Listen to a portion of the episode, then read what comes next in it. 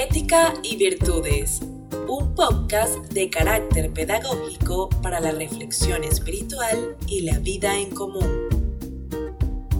Ética y Virtudes, una guía diaria acerca de la doble moral y los más elevados ideales que debes arraigar en el alma para llevar una vida plena de afecto, solidaridad, justicia social y armonía con tu entorno.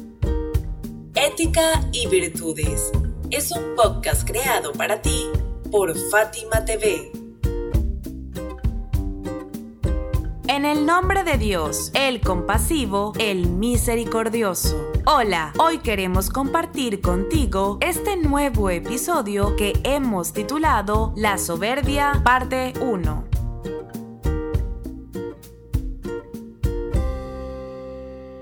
El profeta Muhammad, la paz y las bendiciones sean con él y su familia, siempre mantenía estrechada la mano de la persona que saludaba hasta que ésta retiraba la suya primero. Era incapaz de interrumpir a alguien durante una conversación y solo hablaba cuando el otro hacía silencio. Nunca despidió a alguien sin haber satisfecho su requerimiento o sin ofrecer al menos unas buenas palabras o consejos. Estas y otras sublimes virtudes son referidas por el imam Ali, la paz sea con él, para destacar la ausencia total de soberbia en el carácter del profeta, quien solo irradiaba humildad en su relación con los demás, en especial con los más necesitados y con sus propios enemigos, incluso cuando era objeto de alguna injusticia.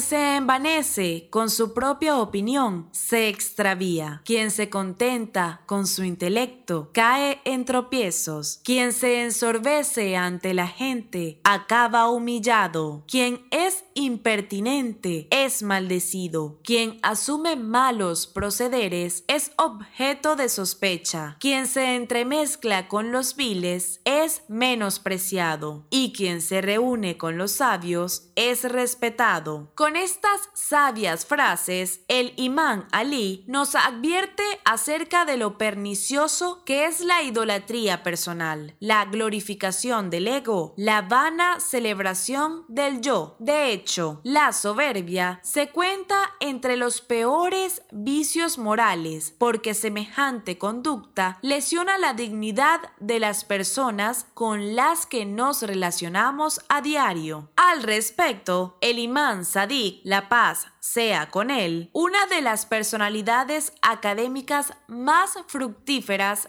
que ha conocido la humanidad, expresó siempre su rechazo a toda muestra de superioridad o soberbia. Una vez le preguntó a un hombre, ¿quién es el señor de tu clan? Este le respondió, yo. El imán desaprobó tal respuesta y le dijo, si fueras su señor, no hubieras dicho yo.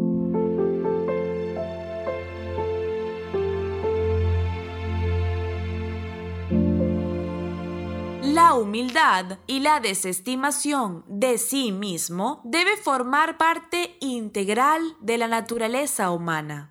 Cambio, la soberbia no solo envilece a las personas y las degrada a un nivel ruin y miserable, sino que su intelecto se ve disminuido como consecuencia de esa erosión moral. Luego, al enturbiar su entendimiento, se hunde cada vez más en la ignorancia, impidiendo su sano y normal desarrollo en la vida social y su bienestar como ser humano. Dice el imán al-Bakir, la paz sea con él. No ha ingresado en el corazón de una persona algo de soberbia sin que merme su intelecto en la misma medida que lo que ingresó, ya sea ello poco o mucho. Por su parte, el soberbio, en su infinita insolencia, disputa con Dios en su investidura, dado que la superioridad es un atributo exclusivo del Dios único, sin que nadie más sea partícipe de ello.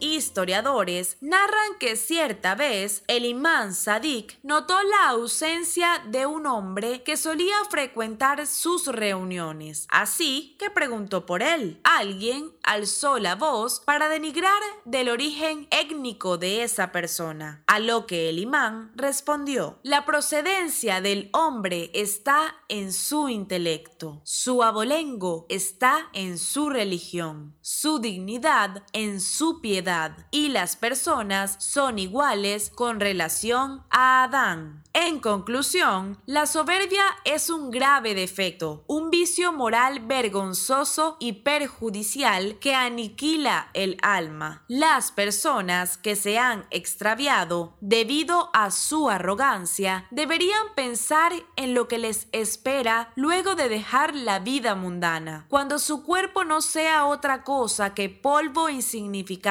Ya no podrán ser soberbias ante la creación de Dios, ni elevar su cabeza por encima de nadie. Hemos llegado al final de este episodio. Nos despedimos de ti con profundo afecto y respeto, seguros de que cada día compartirás con nosotros estas enseñanzas que abrirán tu corazón y tu pensamiento. Hasta mañana.